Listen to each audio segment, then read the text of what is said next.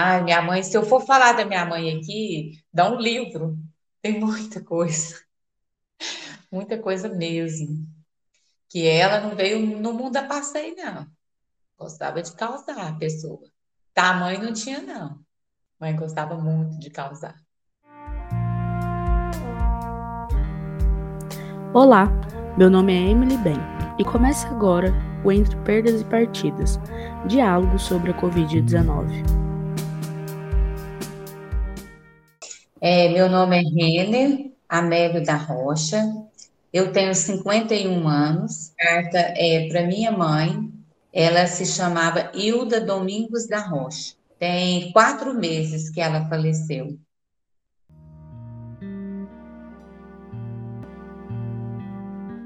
Olá, Hilda. Era assim que eu te chamava aqui na Terra. Sei que está bem melhor do que nós, mas mesmo assim não queria que você se fosse. Sinto muito a sua falta. Fico lembrando de quando eu e meu irmão éramos pequenos. A vida era muito difícil, mas você fazia de tudo para nos ver felizes. O meu pai nos abandonou, ainda éramos pequenos, e você ficou com o papel de pai e mãe e realizou muito bem. Me lembro de quando mudamos de Goiânia para Anápolis e você teve que voltar a estudar, pois você era enfermeira. E por meu pai não deixar você trabalhar, teve que fazer uma reciclagem para voltar a exercer a sua função. Me lembro quanto você amava a sua profissão. Você falava muitas palavras pesadas, mas hoje eu compreendo o quanto você tinha razão. E me pego pensando nas coisas engraçadas que a senhora fazia. Se lembra quando você falava que dizia que tinha beijado a cidade de Abadiana inteira? Dizia que era homem casado, homem solteiro, apenas para implicar a sogra do meu irmão. E eu sorria muito. Você se comportava como uma pessoa muito brava, porém, nas atitudes tinha um coração enorme, cuidava de todos, sendo da nossa família ou não. Agora está muito difícil se virar sem a sua presença. Penso que eu deveria ter sido mais dura com você, começando a proibir todas as visitas à sua casa, pois quando foi contaminada, você você já não saía mais de casa devido ao derrame que tinha sofrido há mais ou menos um ano atrás.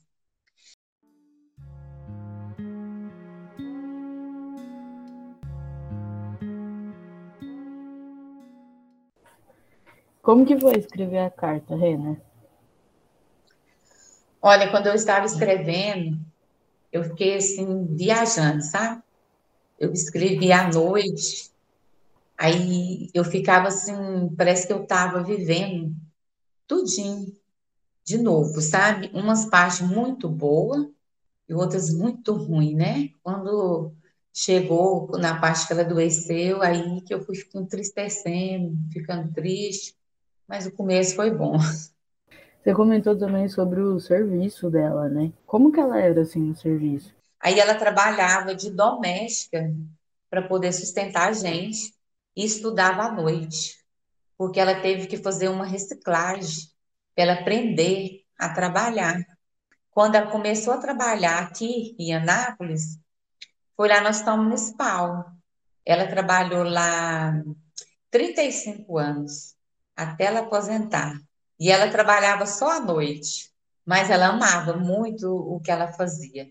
Gostava demais, demais, demais. Ela falava assim com com gosto o que, que ela fazia. E ela falava por que, que escolheu essa profissão? Ou...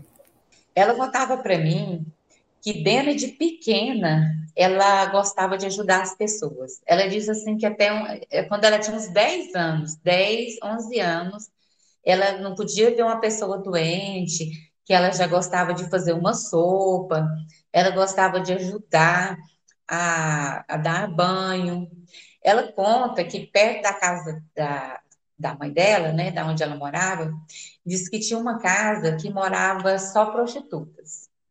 Aí disse que uma mulher lá adoeceu, disse que deu é, um machucado na perna, disse que inflamou muito. E ela contava que saía escondido da minha avó, ia lá fazer o curativo nessa mulher, escondido. Ia lá, fazia o curativo, limpava. E ela não sabe da onde que ela aprendeu, porque ela era pequena. Aí ela foi e pediu para o pai dela para deixar ela fazer enfermagem, que ela tinha descobrido qual era o dom dela. A senhora comentou também que ela fazia brincadeiras, né? Quando a gente sentava, fazia algum almoço, assim, a gente reunia, a, a sogra do meu irmão, ela é crente da Madureira, bem rígida mesmo. Aí ela falava assim, que ela é casada, tem já mais de 50 anos que ela é casada com esse homem, e que nunca tinha dado um beijo no rosto dele e nem deixado ele dar um beijo no rosto dela, né? Aí a minha mãe, para implicar, falava assim, pois eu beijei a Badiana inteirinha, e era homem casado, era um solteiro, eu ria de passar mal, porque ela falava isso. E era uma grande mentira, porque ela largou do meu pai, ela tinha 29 anos. Nunca mais arranjou outro homem, nunca mais. Mas ela falava. Ela teve uma época que ela emagreceu muito. Aí, se chegasse uma pessoa que ela não gostava, falava para ela assim: Nossa, dona Hilda, você tá tão magrinha. Aí ela pegava e virava e falava assim: Ah, eu tô com AIDS. Você não sabia disso, não? Aí eu não sei se eu ria ou, ou se eu tremia, eu não sei o que. Ela era desse jeito. Outra coisa também que ela defendia muito, assim, falava, ah, eu não gosto de homossexual, ah, eu não gosto de negro, ah, não sei o quê. E ela, eu não tô nem aí. Filho meu, pode ser o que for que eu defendo, não quero nem saber o que seja, mas o meu amor é o mesmo. Ela falava assim também, sabe? Eu achava bonito que ela falava pela época que ela vinha, né? E ela já entendia, ela não tinha preconceito nenhum. Eu achava muito bonito nela também. Você comentou também que ela tinha comportamentos assim bem bravos. Assim, por exemplo, é, esse caso mesmo que eu falo que eu deveria ser mais brava com ela, não ter permitido é, visita na casa dela, porque ela não saía mais. Só eu e meu irmão que ia lá, porque a gente tinha que cuidar dela, eu que comprava os remédios e tudo. Então ela era muito brava. E eu falei para ela assim: não deixa mais ninguém vir aqui na casa da senhora. Aí ela virava: a minha casa sou eu quem mando, vem quem eu quero. Então você não manda aqui. Então era assim, sabe? Eu mais o meu irmão, chegou uma época que nós é, decidimos que não ia levar ela mais para mercado, para a feira, porque ela obrigava a gente levar. Aí, eu, aí o meu irmão falou: oh, nós não vamos levar mais, né? nós vamos comprar tudo que ela precisa, nós não vamos levar. E ela ficava muito brava. Vocês acham que eu sou retardada, que eu não sei comprar nada e não sei o quê, e xingava muito. Outra coisa também, ela não acreditava que ela pegava esse vírus. Ela falava para nós assim: vocês estão por fora. Vocês são a primeira pandemia que vocês enfrentam. Eu já enfrentei várias e trabalhei de frente e nunca peguei. Aí a gente explicava, mas você nunca enfrentou uma doença invisível, você não sabe aonde que está. É, e você disse também que ela tinha um coração enorme, né? Quais atitudes assim você acha que demonstrou isso nela? Por quê? Quando a mãe dela morreu, os irmãos dela ficaram tudo é, de menor, que ela é a mais velha de todos. Aí ela criou todos, até cada um tomar conta da sua vida. Depois, a irmã dela não deu certo com o marido, ela criou os filhos da irmã dela. Depois, ela criou o sobrinho. Inclusive, eu fiquei na casa dela até a Débora fazer quatro anos que quando eu casei com o pai da Débora, ela já tinha quatro anos. Por isso que a Débora era a neta preferida dela. Ela não escondia isso em nenhum dos netos. Ela já falava. Eu amo vocês todos, mas eu amo a Débora mais do que vocês. Até mais que o Eliezer, que mora comigo. Ela deixava isso bem claro. Então, ela, até isso, ela criou, porque quando eu, eu engravidei, eu tinha 17 anos. E ela foi muito sábia. Da vez dela jogar pedra em mim, querer que eu fosse para fora de casa, não. O que, que ela fez? Sentou, conversou comigo, falou assim: Olha, foi legal? Não, não foi. Eu não gostei do que, que você fez. Mas eu vou, te, eu vou te falar uma coisa. Eu vou te apoiar, vou te ajudar a cuidar dessa criança. Mas se você tentar um aborto, eu te tranco dentro de um quarto, deixo você sangrar até você morrer. E agora, o que, que nós vamos fazer? Quando você ganhar essa criança, eu vou ensinar você a cuidar dela, vou ensinar você a evitar para você não arrumar mais. E é assim que ela falava para mim. Morou muitos anos num bairro assim bem perigoso. Ela chamava Coreia. E ela trabalhava à noite. E ela, é tão, ela era tão brava que a gente obedecia ela de longe. E eu e meu irmão nunca é, usamos droga, nunca fomos dependentes de nada. Deus teve misericórdia e ela era bem brava. Mas eu, hoje eu entendo por que, que ela tinha que ser dura assim.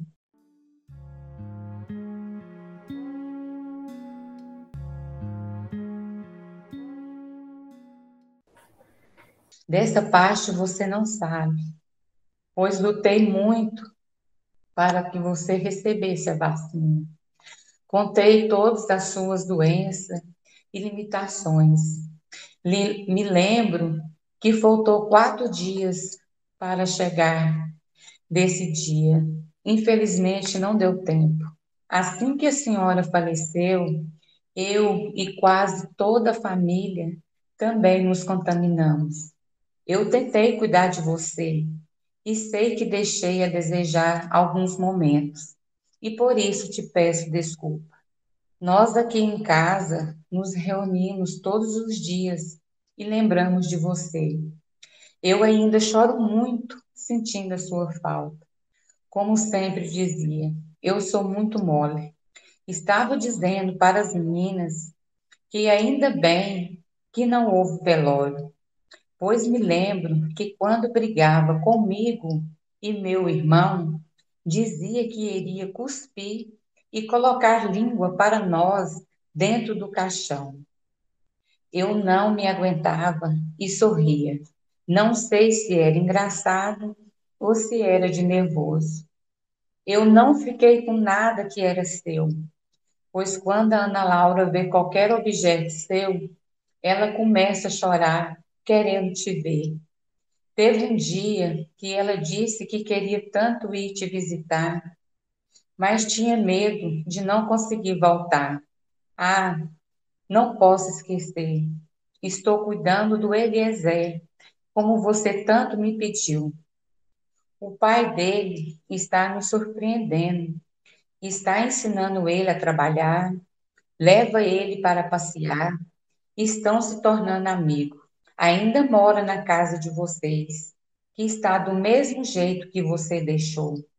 Apenas dorme com o pai, pois, como a senhora bem sabe, ele tem muito medo.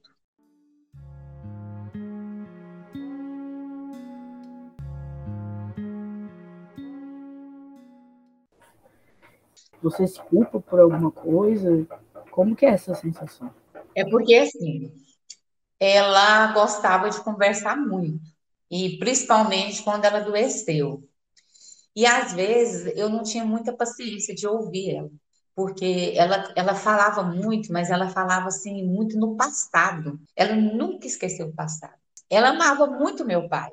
Ela morreu amando meu pai, amando e odiando porque ele, as coisas que ele fez com ela.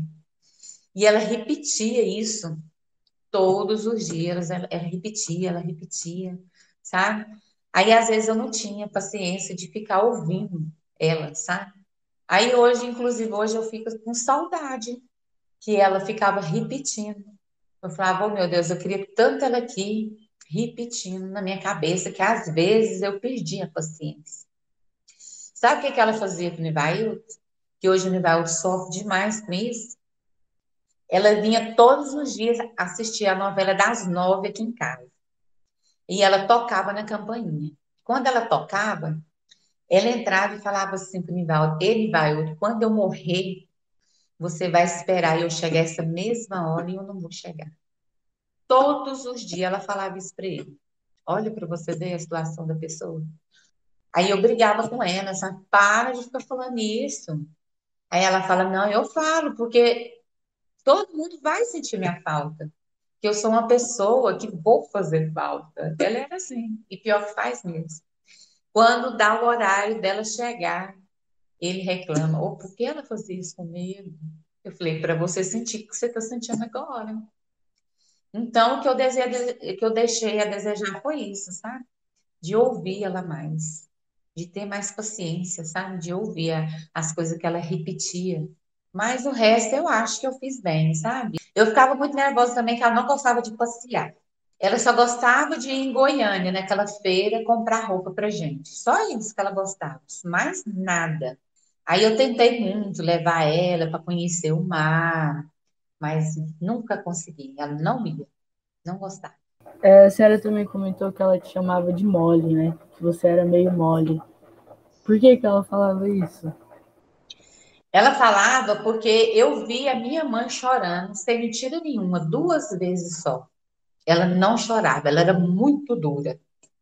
Agora eu não. Eu qualquer coisa eu choro. Quando ela estava lá no hospital, teve uma vez de madrugada lá que ela passou muito mal, sabe? E eu fui, comecei a chorar, sabe? Chorava, chorava. E ela falou para mim assim: não chora, cala a boca.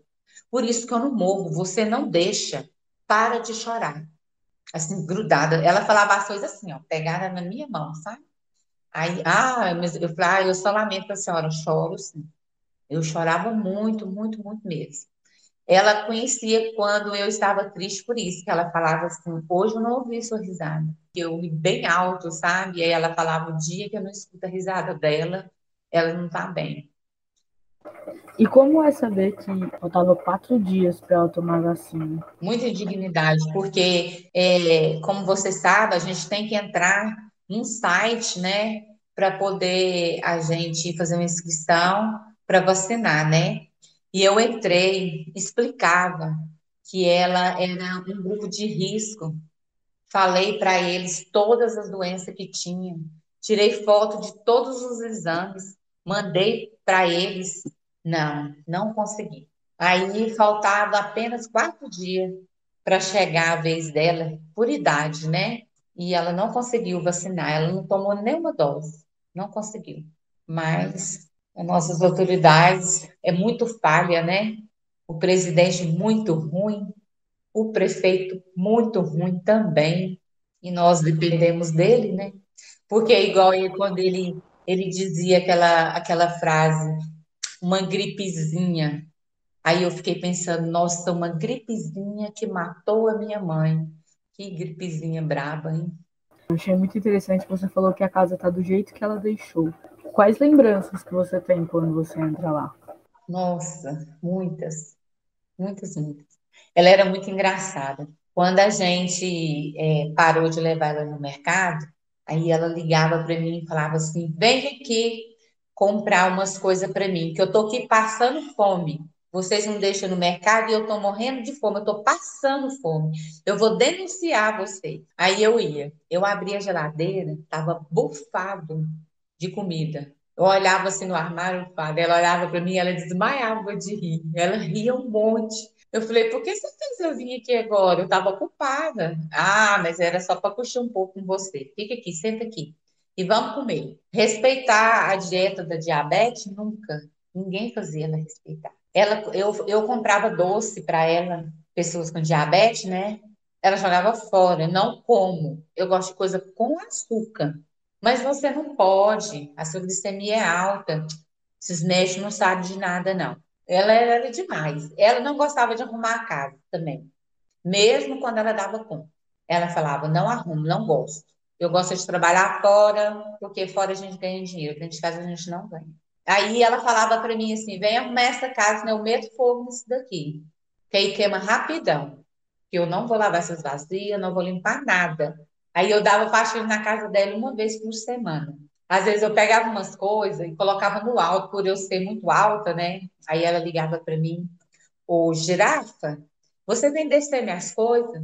Só porque eu sou pequena, você sabe que eu não alcanço? Aí eu desmaiava de rir, eu já ia rindo. de ver ela falar isso. Deixa minhas coisas agora. E era, ela era muito engraçada, assim, e falava sério, sabe? Aí que eu achava graça mesmo. Ela não gostava que a gente deitava na cama dela também, não.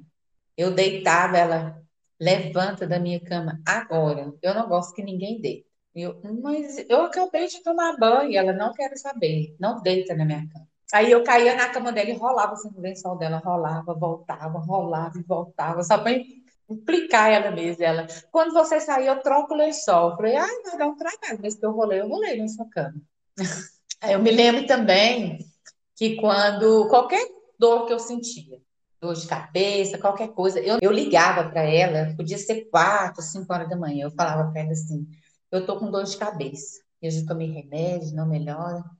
Aí ela falava assim, então vem aqui para casa que eu vou cuidar de você. E eu saía daqui de casa, ninguém via. Quando eu olhava, ela estava lá na porta. Medo? Não tinha medo de nada. Nada, nada, nada. Três horas da manhã, aquela tampinha lá na porta me esperando. Aí eu chegava. Aí ela, vamos lá para dentro. Aí ela me dava os remédios, me dava umas coisas. Deita aqui. Hoje você está doente, eu deixo você deitar na minha cama. Aí eu deitava na cama dela, dormia um sonão. Aí na hora que dava assim umas cinco horas, aí ela, agora pode ir, e eu vou ficar lá na porta te olhando. Ai, para você ver. E eu casada já e sempre só confiava nela. Parece que o remédio que ela me dava, aí melhorava. E como você definiria sua mãe? Nossa, muito guerreira. Muito guerreira mesmo, porque quando ela estava lá no hospital, que ela ficou internada 25 dias, ela nunca reclamou dor, ela tomava injeção, não falava nada. Então, muito guerreira, muito forte. E ela gostava muito de ajudar as pessoas também. Demais. Ela ajudou muita gente, assim, financeiramente, com comida, com roupa. Se passasse alguém pedindo roupa na casa dela, ela ia lá e pegava todas as roupas do guarda-roupa e dava para a pessoa. Aí depois ela falava assim: Eu preciso ir lá em Goiânia, porque eu tô sem roupa. Aí eu já sabia que ela tinha doado compra do mesmo jeito. Se passasse alguém pedindo, se a gente falasse que estava precisando, ela pegava tudo que tinha na casa dela e doava e ficava sem. E ligava. Tem que fazer compra porque não tem mais nada aqui. Eu falei, mas você não comeu isso tudo? E ela não contava, sabe? Ela falava: você não tem nada com isso na minha vida. Você vai fazer outra compra calada e pronto. Só que eu já sabia, né? Eu falei: então tá bom, já tô indo fazer. Então era muito generosa. E dia do meu aniversário, agora, o último, eu senti muita falta também. Eu cheguei a acordar ouvindo ela me chamando de manhã. Porque o dia do meu aniversário, ela só me dava sandália ou tênis. E ela tinha um bom gosto, ela me dava uns tênis massa. E ela comprava um tênis para mim e ela vinha às sete horas, ela era a primeira a me dar os parabéns. Aí ela me chamava aqui na, no portão, eu ia abrir, ela me abraçava e me dava um presente todo ano. Ela me tratava como criança. Então, assim, era uma rotina, sabe? Que quando chega aquele dia, eu me lembro muito. Ai, minha mãe, se eu for falar da minha mãe aqui, dá um livro. Tem muita coisa. Muita coisa mesmo. Que ela não veio no mundo a passeio, não. Gostava de causar a pessoa. Tamanho não tinha, não. Mãe gostava muito de causar.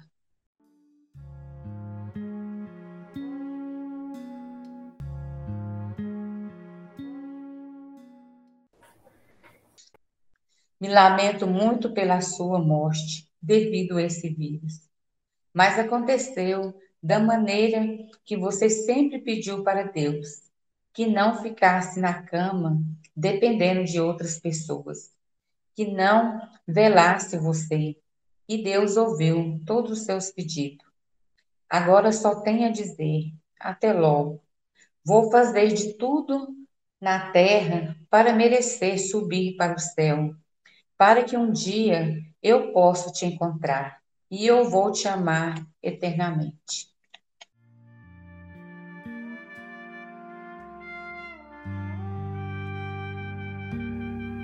Sou Emily Bem, estudante de jornalismo da Universidade Federal do Mato Grosso do Sul, e esse foi mais um Entre Perdas e Partidas diálogo sobre a Covid-19 um projeto experimental feito como trabalho de conclusão de curso sob a orientação da professora Catarina Miguel.